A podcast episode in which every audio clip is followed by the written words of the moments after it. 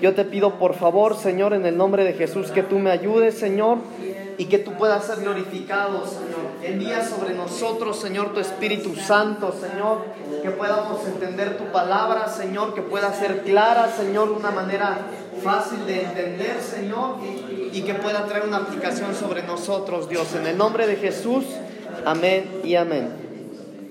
Gloria a Dios. Tomen su asiento, hermanos. No voy a usar micrófono porque sí me oyen, ¿verdad? Bueno, abra su Biblia, por favor, eh, en el libro de Hechos, capítulo 8. En el libro de Hechos, capítulo 8, a partir del versículo 26. Yo quiero hablarles un poquito en esta noche, hermanos, de algo que el Señor puso en mi corazón. Hechos, capítulo 8, versículo 26 en adelante, vamos a leer.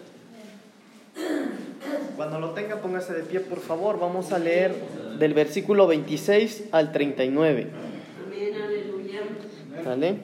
Lo tienen todos, ¿verdad? Dice la palabra del Señor, Hechos capítulo 8, versículos 26 al 39. Un ángel del Señor habló a Felipe diciendo, levántate y ve hacia el sur por el camino que desciende de Jerusalén a Gaza, el cual es desierto. Entonces él se levantó y fue. Y sucedió que un etíope eunuco, funcionario de, Candace, reina de los etíopes, el cual estaba sobre todos sus tesoros y había venido a Jerusalén para adorar, volvía sentado en su carro y leyendo al profeta Isaías. Y el Espíritu dijo a Felipe, acércate y júntate a ese carro. Acudiendo Felipe le oyó que leía al profeta Isaías y dijo, ¿pero entiendes lo que lees? Él dijo, ¿y cómo podré si alguno no me enseñare? Y rogó a Felipe que subiese y se sentara con él. El pasaje de la escritura que leía era este, como oveja, como oveja a la muerte fue llevado y como cordero mudo delante del que lo trasquila, así no abrió su boca. En su humillación no se le hizo justicia, mas su generación, ¿quién la contará? Porque fue quitada de la tierra su vida. Respondiendo el eunuco dijo a Felipe, te ruego que me digas de quién dice el profeta esto, de sí mismo o de algún otro. Entonces Felipe abriendo su boca y comenzando desde esta escritura, le anunció el Evangelio de Jesús. Yendo por el camino llegaron a cierta agua y dijo el eunuco, aquí hay agua, ¿qué impide que yo sea bautizado? Felipe dijo, si crees de todo corazón bien puedes. Y respondiendo dijo, creo que Jesucristo es el Hijo de Dios y mandó a parar el carro y descendieron ambos al agua, Felipe y el eunuco, y le bautizó. Cuando subieron del agua el Espíritu del Señor arrebató a Felipe y el eunuco no le vio más y siguió gozoso su camino. Gloria a Dios. Tomen su asiento, por favor, hermanos.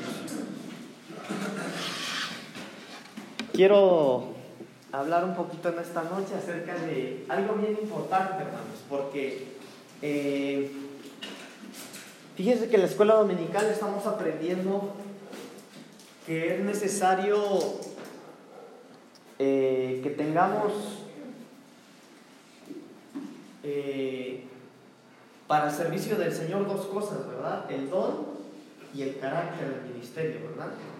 Eh, entonces, hermanos, yo quiero que me ayuden tantito, sobre todo para los que han venido en la escuela dominical, pero ¿qué es el don y qué es el carácter, hermanos? ¿Quién me ayuda? El don es un regalo de Dios, ¿verdad?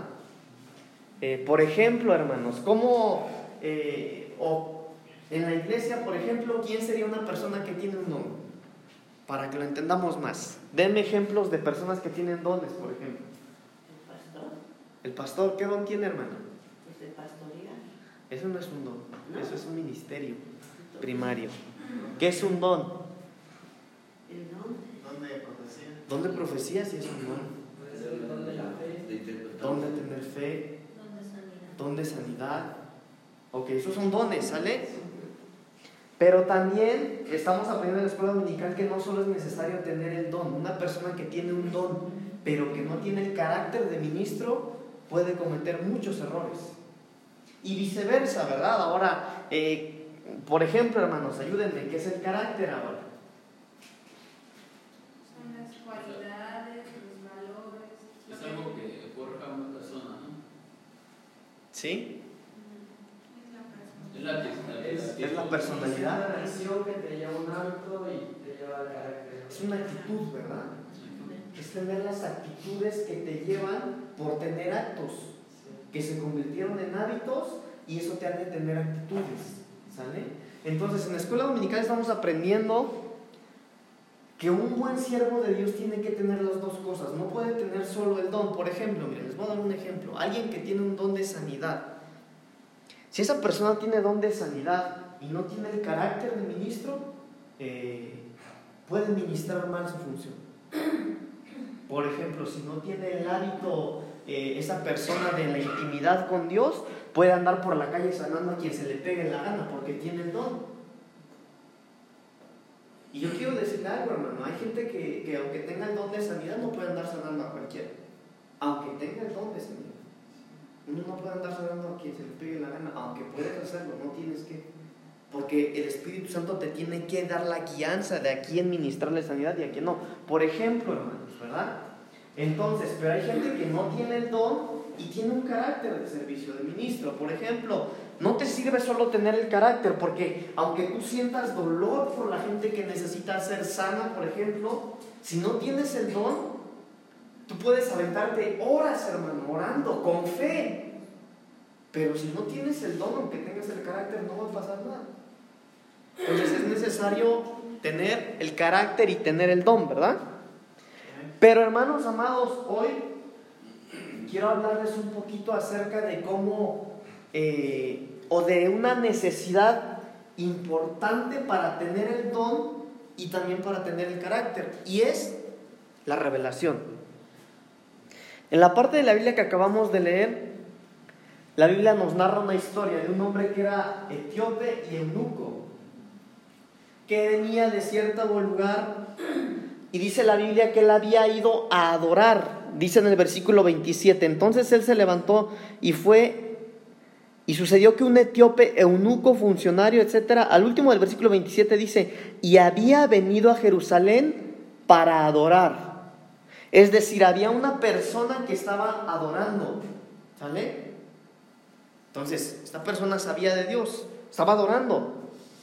Y dice después, hermanos amados, que esta misma persona eh, en el versículo 28 dice, volvía sentado en su carro y leyendo al profeta Isaías, y el Espíritu dijo a Felipe, acércate y júntate a ese carro. Acudiendo Felipe le oyó que leía al profeta Isaías y dijo, pero ¿entiendes lo que lees?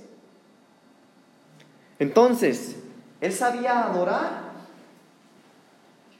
y estaba estudiando o estaba leyendo la Biblia, pero no estaba entendiendo nada. Porque miren lo que respondió el 31. Él dijo, ¿y cómo podré entender si nadie me enseña? ¿Sí? Entonces, a lo mejor alguien acá se va a identificar, así, bueno, yo sé adorar, yo vengo a la iglesia a cantar, yo vengo a la iglesia a adorar, pero cuando yo leo la Biblia, pues la leo, pero no entiendo nada. No se sienta mal si eso le pasa a usted. Es falta de revelación. Entonces este hombre, hermanos, punto número uno, adoraba había ido a adorar. Tenía una, ya no era una persona que no sabía o no tenía una cercanía con Dios, sino que él ya tenía una cercanía, por eso estaba adorando. Y cuando estaba leyendo el libro del profeta Isaías, dice la Biblia que Dios le habló, ¿a quién le habló? Y le dijo, ve, porque hay un hombre que necesita que se le revele la palabra, ¿verdad? Entonces se le acercó y cuando lo vio leer, le preguntó, ¿entiendes lo que lees? ¿Qué respondería usted si yo le pregunto a usted, ¿entiende lo que usted lee, hermano? Hermana. ¿Entiendes lo que lees? Porque esa es la pregunta que le hicieron a este hombre, ¿verdad? Que adoraba, que sabía adorar. Entonces, eh, miren lo siguiente, hermano. Él dijo, pues yo cómo voy a entender lo que leo si no hay nadie que me explique. Entonces dice la Biblia, hermano, que Felipe empezó a explicarle en base a ese, ese libro de Isaías, le empezó a explicar porque este hombre dijo, bueno, ¿y de quién habla aquí? ¿De quién habla aquí el Isaías, el profeta? ¿De quién habla? ¿Hablaba de él o hablaba de otro? Y dice Biblia que Felipe a partir de él empezó a hablar de Jesucristo, de cómo dio su vida por nosotros, de que tuvo que morir para restaurarnos, para darnos vida. Pero mire la revelación que le cayó, hermanos. El versículo 36 dice, y yendo por el camino, llegaron a cierta agua y dijo el eunuco, aquí hay agua. ¿Qué impide que yo sea bautizado? Entonces, eh, yo quiero que usted vea, hermano, detrás de todas estas letras que hubo una revelación profunda en la vida del eunuco. Porque hubo una revelación tan profunda que él se desesperó. Y Felipe, por supuesto, que ya le había hablado del bautizo, o del bautismo, ¿verdad? En el camino, en, el trayecto.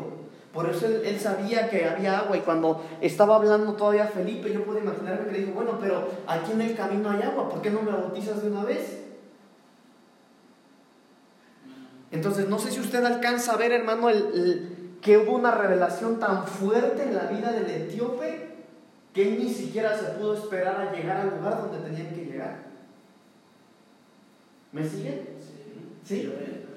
Porque él bien pudo haberle dicho a Felipe, bueno Felipe, ahorita que lleguemos, buscamos un tambo, una pileta o algo y por favor me bautizas. No, dice que iban en camino y dijo, bueno, aquí hay agua, ¿qué impide que yo pueda ser bautizado? Entonces hubo una revelación ahí. Ya tenía necesidad. Ya había una necesidad. Fue tan fuerte la revelación, o, o, fue tan fuerte la revelación de Dios sobre él, que vio que le era necesario dar un siguiente paso. Y dijo, bueno, no, ¿por qué esperarme? Mejor ahora, si acá hay agua, ¿qué impide que yo pueda ser bautizado? Y se bautizó. ¿Si alcanzan a ver eso, hermanos, o no? Sea, sea por favor, eh, díganme si no lo ve para que me pueda explicar un poquito más. ¿Todos lo ven? Si ven la desesperación que había en él, que no se quiso esperar. Bueno, miren, es similar, le voy a poner otro ejemplo. Es similar a lo que pasó en Hechos capítulo 16. No vamos a leerlo porque está larga la historia. Pero en Hechos capítulo 16, hermanos, la Biblia narra cómo dice la Biblia que Pablo y no me acuerdo quién era el, el otro que estaba con él, estaban encarcelados y vino un terremoto. Y sí, la verdad, estaban encarcelados, vino un terremoto. Y dice la Biblia que ese terremoto provocó a que se abrieran las puertas de las celdas. ¿Se acuerdan? ¿Y qué fue lo que hizo el encargado de la cárcel? ¿Se acuerdan qué quería hacer? Se quería matar. Se quería matar. Se quería suicidar. O sea, escuche esto. Como él era el encargado de la cárcel, dijo, bueno, era mi trabajo velar para que los presos no se escaparan. Y todos escaparon, nada más se quedó Pablo y se quedó Silas acá. Y se quería suicidar, hermanos. Pero después, versículos después, hermanos, Pablo empezó a hablar con este hombre y dice la Biblia que era de noche. Y cuando Pablo empezó a hablar con él, le cayó la revelación a este hombre y de noche se bautizó también. Eso usted lo puede leer en su casa. Pero a lo que lo quiero llevar, hermano, es que cuando la revelación es tan necesaria que nos va a llevar a hacer cosas o nos va a llevar a tomar las decisiones que necesitamos. Por eso es necesario la revelación del Espíritu Santo sobre nosotros. Miren, yo les quiero contar algo.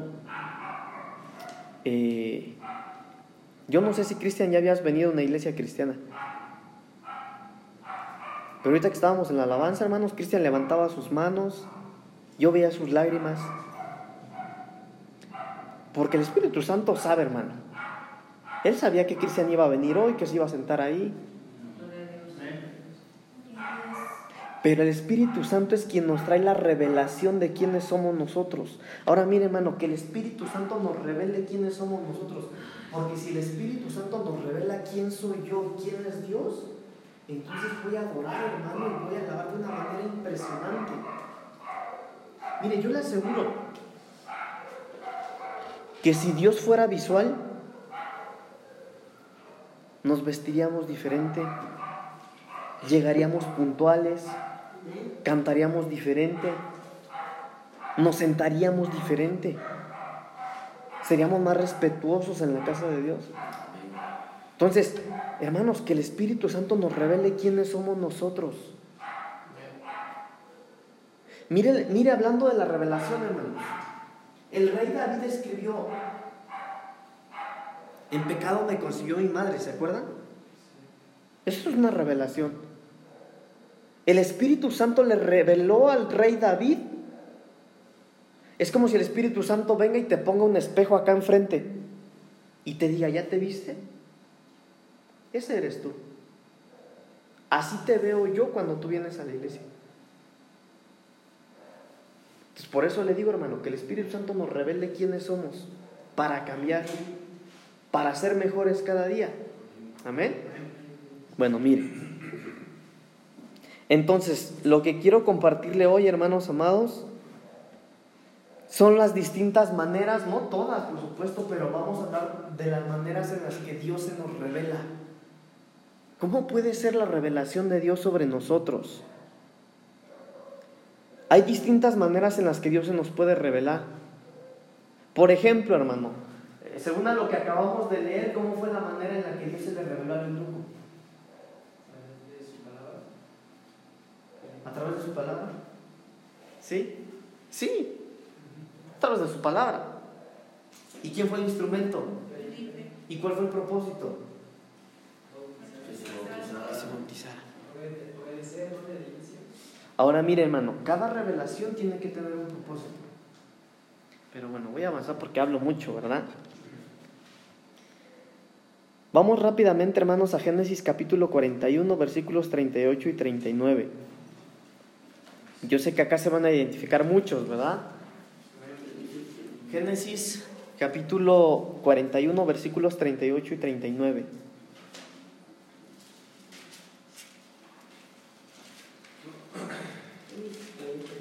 41, 38 y 39. Y vamos a orar, hermano, para que al último de este servicio vamos a orar para que estas maneras de revelación en las que el Señor se nos puede revelar puedan hacerse reales en nuestra vida, ¿verdad?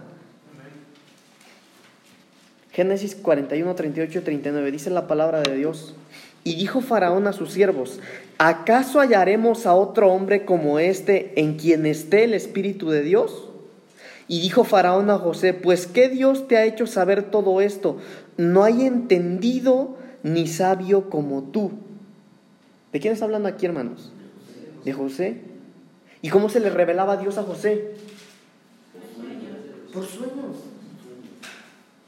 Una de las maneras, hermano, por eso les digo que a lo mejor algunos van a identificar aquí, pero una de las maneras más, eh, no fáciles, sino más prácticas que Dios usa con nosotros son los sueños. Mire esto, hermano.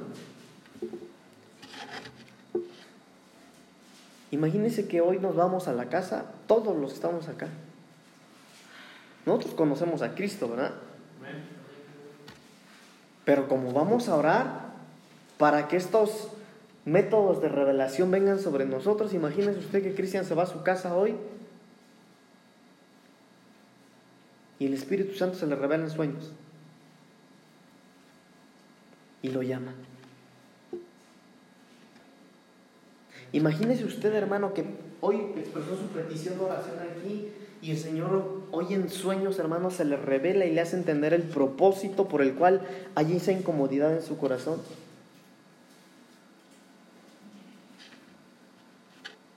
Porque una revelación, hermanos amados, es lo que necesitamos nosotros.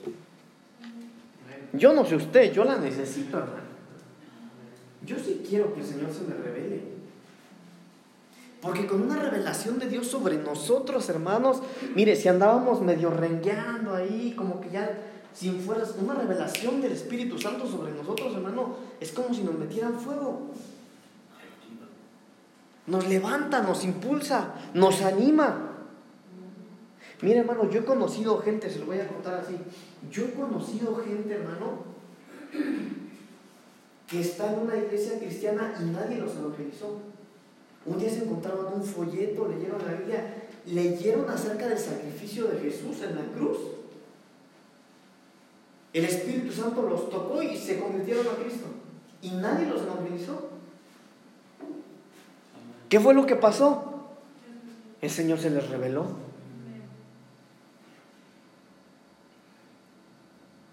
Y hay iglesias, hermano, que año tras año, año tras año, año tras año, hermano, en Semana Santa hacen los cultos, ¿verdad? En Semana Santa se les habla del sacrificio de Jesús y las palabras, hermano, pero No hay revelación.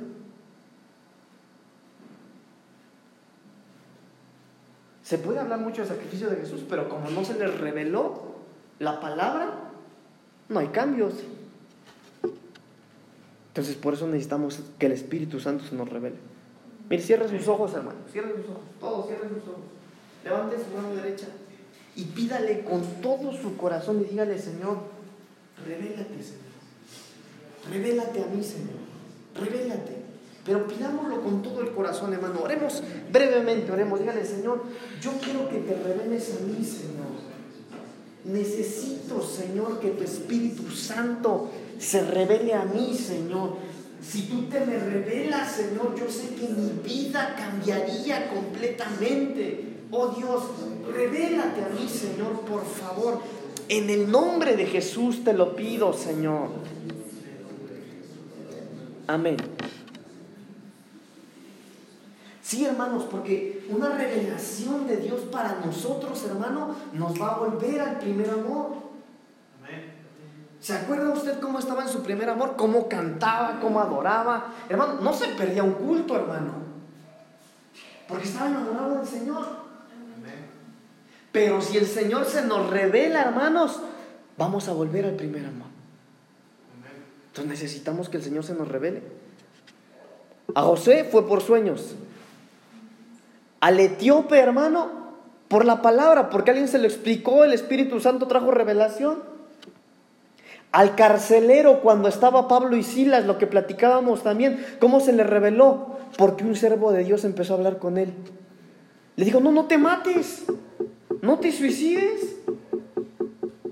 ¿Tú te quieres morir? Bueno, ¿te quieres morir? Te voy a presentar el mejor estilo de vida.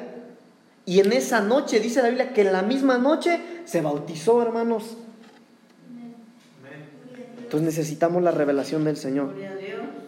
Salmos 73, 16 y 17. Salmos 73, 16 y 17. Vamos a ver la manera de revelación a un hombre llamado Asaf. 7.3. Salmos 73, 16 y 17. Dice la palabra del Señor. Cuando pensé para saber esto, fue duro trabajo para mí, hasta que entrando en el santuario de Dios, comprendí el fin de ellos. Entonces, ¿dónde le cayó la revelación a este, hermanos? Hasta entrando, ¿dónde dice? Hasta entrando al templo. Entrando al templo. Entonces, hermano, mire, yo me quedé mucho, hermanos, con unas palabras que el hermano Ismael, cuando dirigió la alabanza, dijo aquí: El mejor lugar para que Dios te restaure es este, dijo él.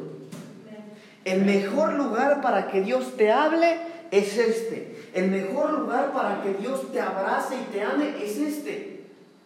Hermano, el mejor lugar para que el Espíritu Santo se te revele es este. Por eso, hermano, usted venga con fe. Más cuando tienen problemas, angustias. El martes pasado, si no me equivoco, prediqué yo o hace 15 días. Hace 15 días, el martes también yo me tocó exponer la palabra aquí, yo les hablaba de la madurez. Y yo les decía que los cristianos maduros tenemos que aprender a dejar antes de entrar al templo, hermano, nuestras cargas, los problemas, las necesidades, las angustias. Porque Dios no quiera eso, hermano, el Señor lo conoce, pero que cuando entremos alabemos, adoremos y le demos al Señor con toda libertad, porque eso es madurez espiritual. Entonces, si usted hace eso, hermano, y se siente angustiado, se siente, hermano, con problemas o con dolor físico incluso, hermano, pero tú vienes al templo, puede que el Señor se te revele. Mire, mire, hermano, mire, mire, mire. Esto que estamos aprendiendo hoy, el Espíritu Santo se nos está revelando. Él nos está revelando la palabra. Él nos está revelando la palabra, hermano. Mire, hermano, yo he escuchado testimonios, le voy a contar un testimonio. Y tengamos fe, hermano, tengamos fe. para que algo así ocurra en esta casa, pero yo he escuchado testimonios de hombres de Dios que hacen campañas, hermano, por ciertos días y cuando acaba la campaña recogen las lonas, recogen las sillas y se van. Pero la gente que pasa por el lugar que fue la campaña sana. Porque todo lugar donde se junta el pueblo de Dios, dice la Biblia, que se convierte en, en ¿cómo dicen? Puerta del cielo, puerta del cielo. Casa de Dios y puerta del cielo, dice, ¿verdad? Entonces, ¿dónde se nos va a revelar el? ¿Dónde se le reveló a Asaf? En el templo. Entonces, vengamos con fe al templo, hermanos. A veces, hermanos, Señor, no sé qué voy a hacer, Señor, eh, por la deuda que me están cobrando, Señor. No sé qué voy a hacer con mis hijos, ya hablé con ellos. Señor, no sé qué voy a hacer con mi negocio, Señor. No sé qué voy a hacer con mi matrimonio. No sé qué voy a hacer con mi vida. Venga al templo. Aquí el Espíritu Santo se le puede revelar. Siguiente ejemplo. Lucas capítulo 4 versículos 16 al 21. Por eso nosotros no tenemos que perdernos ningún culto, hermanos. Porque el Espíritu Santo está aquí. Lucas 4, 16 al 21 dice la palabra del Señor. Vino a Nazaret donde se había criado y en el día de reposo entró en la sinagoga conforme a su costumbre y se levantó a leer. Y se le dio el libro del profeta Isaías y habiendo abierto el libro, halló el lugar donde estaba escrito, el Espíritu del Señor está sobre mí, por cuanto me ha ungido para dar buenas nuevas a los pobres. Me ha enviado a sanar a los quebrantados de corazón, a pregonar libertad a los cautivos y vista a los ciegos, a poner en libertad a los oprimidos, a predicar el año agradable del Señor. Y enrollando el libro lo dio al ministro y se sentó y los ojos de todos en la sinagoga estaban fijos en él y comenzó a decirles, hoy se ha cumplido esta escritura delante de vosotros. Miren lo interesante, ¿a quién se le reveló la palabra aquí? A Jesucristo el Hijo de Dios. Esa fue la primera vez que Jesús, hermano, se paró en un templo. Y dice la Biblia que cuando abrió el rollo, empezó a leer Isaías. Y ahí se le reveló, hermano, lo que él era. Se le reveló su profesión. Por eso es importante que nosotros leamos la Biblia, hermanos. Mire, yo, yo voy a ser sincero con usted. Yo me aventé muchos años de cristiano sin leer mi Biblia, hermanos. De verdad. No se vaya a enojar, pero no la leía porque yo me aburría. Yo empezaba a ver, no, si está bien aburrido. Y yo predicaba, hermano. Pero ¿sabe por qué? Porque no me era revelada la palabra. Pero cuando yo oraba, hermano, ahora cuando yo leo la Biblia, hermano, yo le digo, Señor, revélame tu palabra, Señor, por favor. Y mire, hermano, lejos de que sea aburrida, uno se pica. Uno quiere leer menos y no puedes parar de leer. Porque te está siendo revelada. Ahora, mire la importancia, hermano, de que la palabra de Dios sea revelada. ¿Cómo, hermano? ¿Cómo, hermano Polito, puedo saber yo que ver revelada la palabra? No, mire, hermano. La revelación de la palabra es que usted pueda entender mucho más de lo que dicen los versículos de la Biblia. Por ejemplo, eh, Génesis. ¿ah? Empecemos con el Génesis. Génesis capítulo 1, versículo 1, ¿qué dice? En el principio Dios creó los cielos y la tierra. Hasta ahí acaba el primer versículo.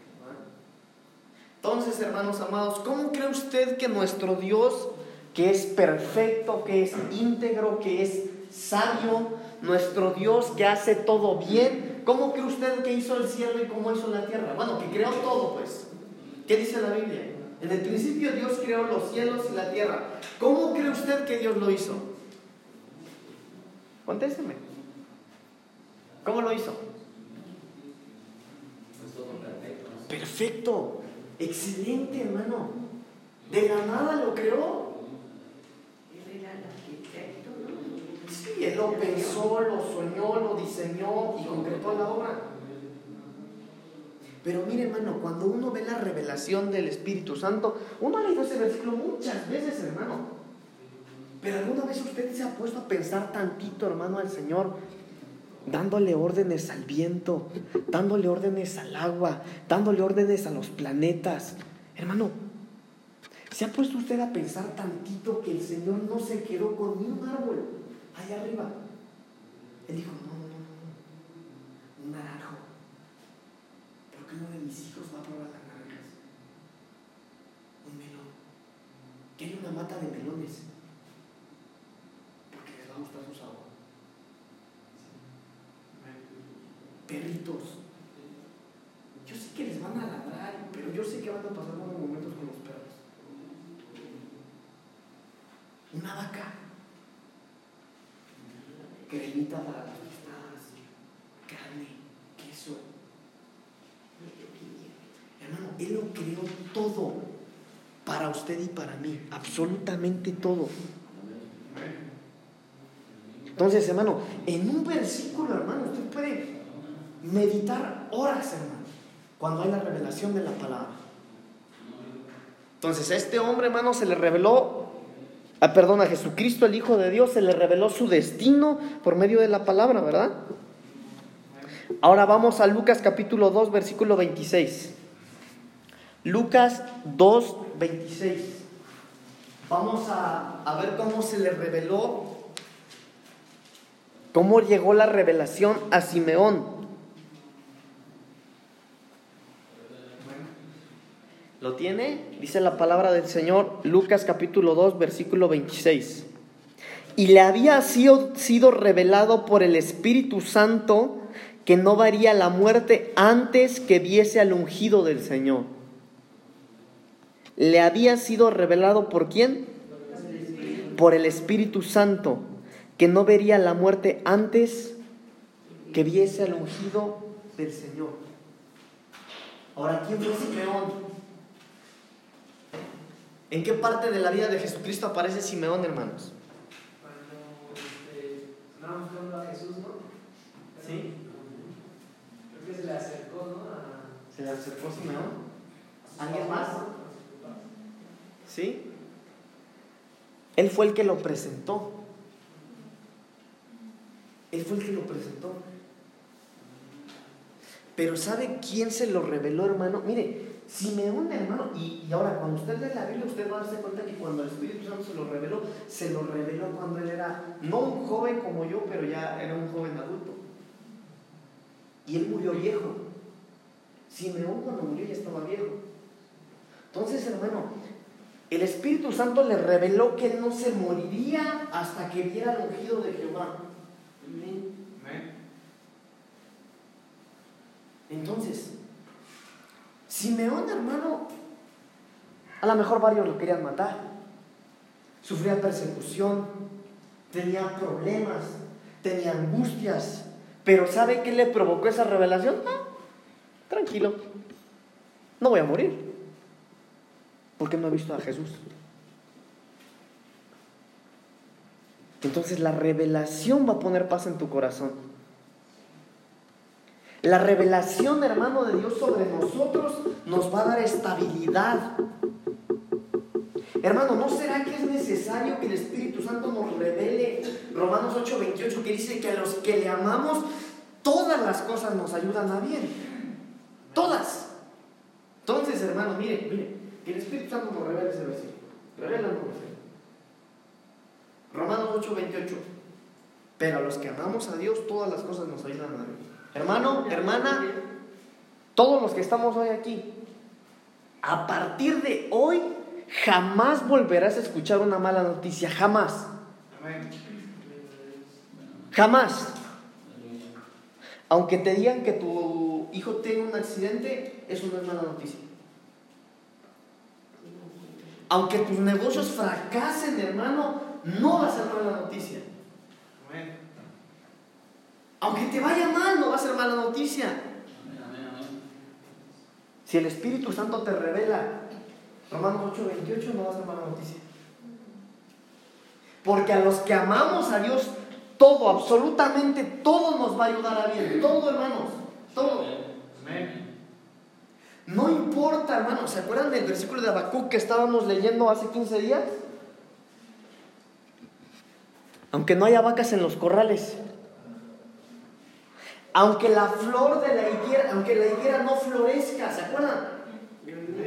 Hermano, aunque absolutamente todo se esté derribando, no importa. Con todo esto yo me alegraré y me gozaré en Jehová, en el Dios de mi salvación.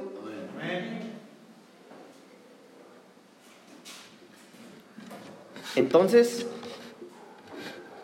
la revelación, hermano, va a traer estabilidad, tranquilidad, paz en medio de las tormentas, en medio de las dificultades. Por eso, hermano, mire, es normal, hermano, que nos sientamos desanimados. ¿Verdad? Se nos ha metido, hermano, a lo mejor el evangelio de hace muchos, muchos años nos enseñaba que si tú te desanimabas era porque no te esforzabas. O que si te caías o te, te sentías mal emocionalmente y te costaba, era porque no estabas buscando a Dios. Pero eso es falso, hermanos. Perdonen, eso es falso. La realidad es que siempre nos va a costar. Hasta que Cristo venga, el mundo, la carne y el diablo nos van a estar molestando. Entonces, mire, yo cuando estaba en la iglesia allá en Estados Unidos, yo tenía 16, 17 años. Y una vez yo iba a acercarme a mi pastor porque le iba a contar que me sentía mal. No, no de salud, sino mal espiritualmente. Entonces, cuando yo iba, corre un muchacho adelante de mí. Pastor, ¿qué pasó, siervo? Decía mi pastor, hermano. Bueno, ese es otro tema, pero ese pastor murió. Apenas me enteré que murió mi pastor. Cuando yo quería acercarme a mi pastor para contarle que me sentía mal, ese muchacho que se atravesó le dijo, pastor, y el pastor le dijo, ¿qué pasó, siervo? ¿Cómo estás? Excelente, pastor. De maravilla. Cuando ese muchacho dijo esto, hermano, yo lo envidié. Porque yo estaba mal. Yo dije, algún día yo quisiera estar bien como él. Que todo me salga bien, excelente. Pero el pastor lo regañó. ¡Qué mal! Entonces eso no quiere decir que estés buscando a Dios, le dijo. Porque no te está costando. Hermanos, el Evangelio de Cristo nos va a costar. El Evangelio de Cristo no es fácil. El Evangelio de Cristo, hermano, no es cómodo. El Evangelio de Cristo, ¿qué es? Que te critiquen, que te señalen, que te cueste. Te va a costar con tus finanzas. Te va a costar porque tú tienes que buscar al Señor con todo tu corazón. Te va a costar por el mundo, porque el mundo ofrece tantas cosas, hermanos. Mire, yo hablaba con el pastor apenas y yo le decía al pastor que, hermanos, hace 20 años no se hablaba tanto de, de la comunidad de gays y de lesbianas y todo eso, no se hablaba. Pero ahora ya se habla. Y ahora ellos piensan que nosotros somos de mente cerrada, que los discriminamos y nos ven a nosotros como raros, cuando los normales somos nosotros. Sí, amén. Entonces el, el cristianismo te va a costar. Te va a costar, hermano, ¿por qué? Porque va a costar tus finanzas. Va a costar en tu empleo. Va a costar porque la sociedad, hermano, nos empuja a que seamos como ellos, a que busquemos lo que ellos buscan. Pero la revelación nos va a traer paz, nos va a traer tranquilidad. Si el Señor nos revela, hermanos, si el Señor se nos revela a nosotros, hermano, entonces no importa cuánto nos cueste, lo vamos a seguir. Gloria a Dios. Porque le vamos a amar. Mire, hermano, si hay alguien aquí que está perdiendo el amor por el Señor, es fuerte lo que estoy diciendo, analícelo. Pero si hay alguien aquí que dice, bueno, yo ya no sé si amo a Dios o no, pídale al Señor que se le revele. Ahora, la revelación a veces no es buena. Bueno, es- siempre es buena, pero no siempre es agradable a nosotros. ¿Se acuerdan cuando se le reveló A Pablo, a Saulo de Tarso, lo dejó ciego, hermanos. ¿Se acuerdan cómo se le reveló a Jacob? Lo dejó cojo. Jamás volvió a caminar igual. Pero valió la pena. Valió la pena. Ahora, hermanos amados, continúo. Éxodo capítulo 32, versículo 7. Éxodo 32, 7. Tengo muchos ejemplos, hermanos, pero no se los voy a dar todos. Éxodo capítulo 32, versículo 7, hermano. Esto es uno de los de las mayores revelaciones que yo puedo encontrar en la Biblia, hermano. Tantas cosas que sacarle a esta historia. La revelación de Dios a Moisés. Éxodo 32, 7 dice la palabra de Dios. Entonces Jehová dijo a Moisés, anda, desciende porque tu pueblo que sacaste de la tierra de Egipto se ha corrompido. Ahora mire hermanos, ¿por qué agarré esta parte y no agarré cuando Dios llamó a Moisés? ¿Cómo lo llamó? En una zarza, ¿verdad? Ahí se le reveló. Le dijo Moisés, bueno, llamó su atención con la zarza, con un, eh, con algo sobrenatural, hermanos. Es una manera de revelación. A lo mejor, hermano, tú vas, tienes un día normal, mañana te levantas, hermano, estás en tu empleo, realizando, tu- realizando tus labores, y viene otro temblor fuerte, hermano, como el que tuvimos hace unos años, o más fuerte. Pero en medio de ese sacudón de la tierra, hermano, el Espíritu Santo se te puede revelar. Y si andas en pecado y te vas a poner a cuenta, se te reveló el Señor. Amén. Bueno, hermana, si quieres, o dice amén. Pero miren, hermanos, a Moisés le pasó algo similar, solo que no tembló. Pero Dios le habló por algo sobrenatural. Vio un árbol que no se quemaba. Había fuego en él y no se quemó. Fue algo sobrenatural.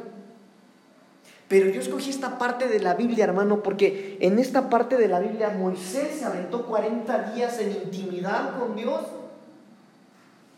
y Dios le reveló lo que el pueblo estaba haciendo. Entonces, hermanos amados, a lo que lo quiero llevar es que la intimidad con Dios en nosotros va a provocar que Dios nos revele lo malo también. Pero no lo malo de los demás, sino lo malo de uno. Porque a Moisés le delegaron ese pueblo.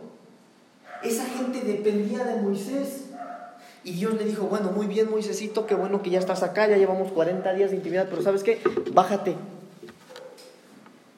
Moisés no sabía lo que estaba pasando, pero Dios se lo reveló. Entonces, hermano, ¿no será, hermanos, que nosotros no podemos ser mejores cristianos porque hay cosas que no sabemos que nos tienen atados?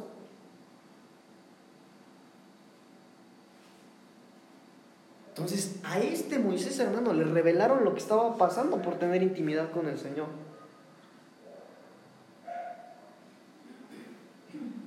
Yo quiero esa revelación, hermanos. Que el Señor a mí me revele. Porque hay cosas en las que yo estoy mal que yo no sé. Algunas sí sé, pero otras no. Entonces, hermanos amados, yo creo que usted y yo estamos en esta noche aquí, hermano, porque no queremos ser iguales. Cada día queremos ser diferentes, buscar más al Señor. Venimos acá no porque no tengamos nada que hacer, hermano. Yo sé que mejor usted deja trabajos o deja actividades. Mira, hermano, a lo mejor va a sonar un poquito fuerte. Algunos ni nos bañamos del trabajo por venir a la iglesia, ¿verdad? Algunos tienen que llegar todavía a casa y acabar de preparar para trabajar mañana. Algunos tendrían que descansar porque entran temprano, pero usted está acá. Pero no será, hermano, que aunque usted está acá, está perdiendo el tiempo porque hay cosas ocultas en su corazón que usted no sabe ni conoce y necesita que el Señor se las revele. Eso es lo que estaba pasando con Moisés. A Moisés le revelaron muchas cosas, pero entre ellas le revelaron lo malo que estaba haciendo el pueblo.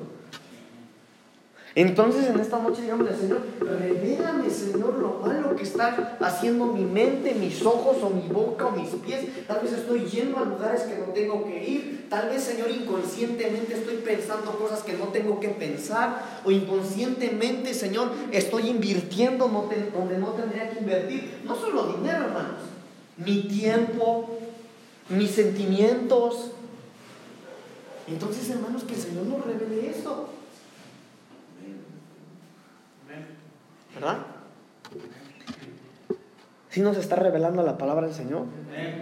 Sí, hermanos. Rápidamente, Mateo 16, 17, y con este termino, hermanos.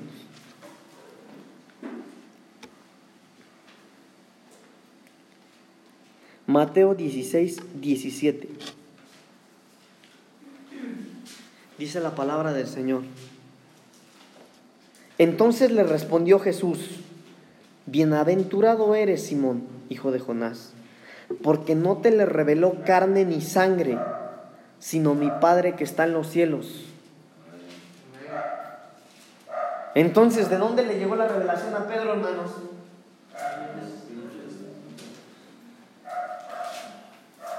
Claro.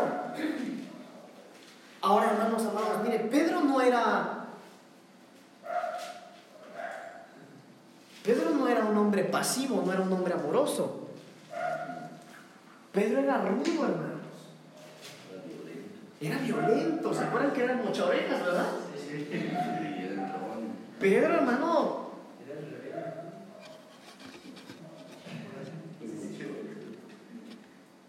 Pero hermanos, a él le revelaron. A él se le reveló el Padre. Qué tremendo, hermanos. Mire, hermano, yo, yo, yo tengo la fortuna, hermano, y el gran privilegio de que cuando yo conocí al Señor, yo tuve una, un encuentro personal, literalmente personal con el Señor. Yo sé que todos venimos a la iglesia, oraron por nosotros, entrega tu vida a Cristo, pero yo, hermano, a mí nadie me evangelizó. Yo me estaba por matarme.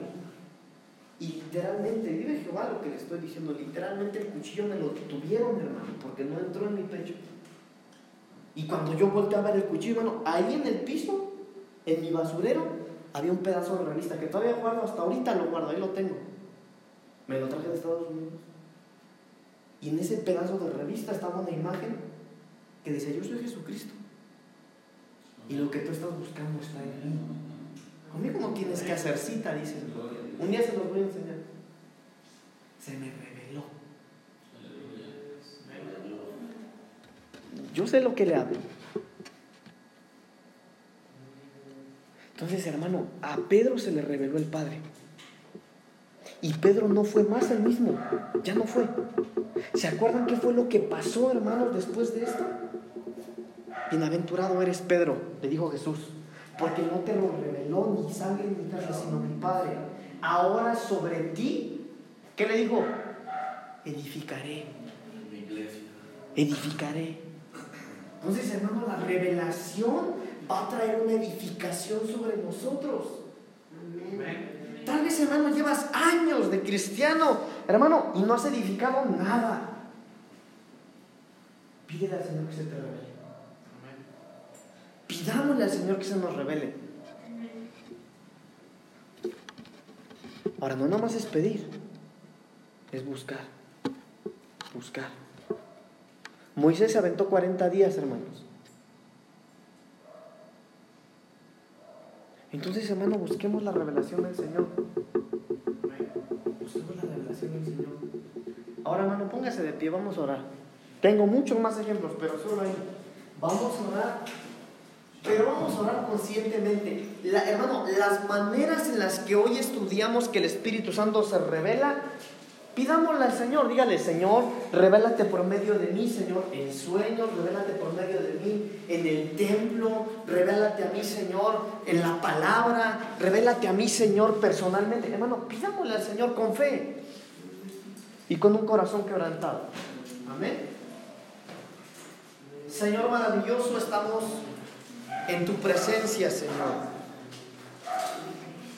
Disfrutamos, Señor, estar en tu casa, Señor, porque Te venimos a cantar, te venimos a adorar, te venimos a exaltar, Señor. En esta noche, Señor, he hablado tu palabra, Señor. Hemos aprendido un poquito, Señor, de las maneras en las que tú te revelas a tu pueblo, Señor. A tus hijos, a tus hijas. Señor, yo quiero pedirte en esta noche, Señor, en el nombre de Jesús, por la vida de Cristian, Señor. Ese joven, Señor, que en esta tarde visitó esta tu casa, Señor. Conforme tu palabra, Señor, yo tomo la autoridad, Señor, y envío desde este lugar, Señor, que tu Espíritu Santo, Señor, lo persiga. Que tu Espíritu Santo, Señor, lo persiga en sueños. Que tu Espíritu Santo, Señor, lo persiga por medio de hombres y mujeres tuyos, Señor, que le hablen de tu palabra. Padre, desarraigamos, Señor, todo lo que se mueve en los aires, Señor, que esté en contra de tu palabra sobre su vida, en el nombre de Jesús. En esta noche, Señor, hemos hablado de las maneras de revelación. Señor, así como le cayó la revelación, Señor, a este eunuco, Señor. Revélate, Señor, a nosotros, por favor, Señor. Yo lo necesito, Señor, cada día de mi vida. Así, Señor, como te le revelaba, Señor, a José y le diste un destino, Señor, lo pusiste en lugares de honor, Señor, de honra por causa de tu revelación en los sueños, Señor. Persíguenos en sueños, por favor. Señor, que haya hombres y mujeres, Señor, en este lugar, con visiones, con sueños proféticos, Señor, de libertad, Señor, de advertencia, Padre. Persíguenos en sueños, revélate a nosotros, Señor, por favor.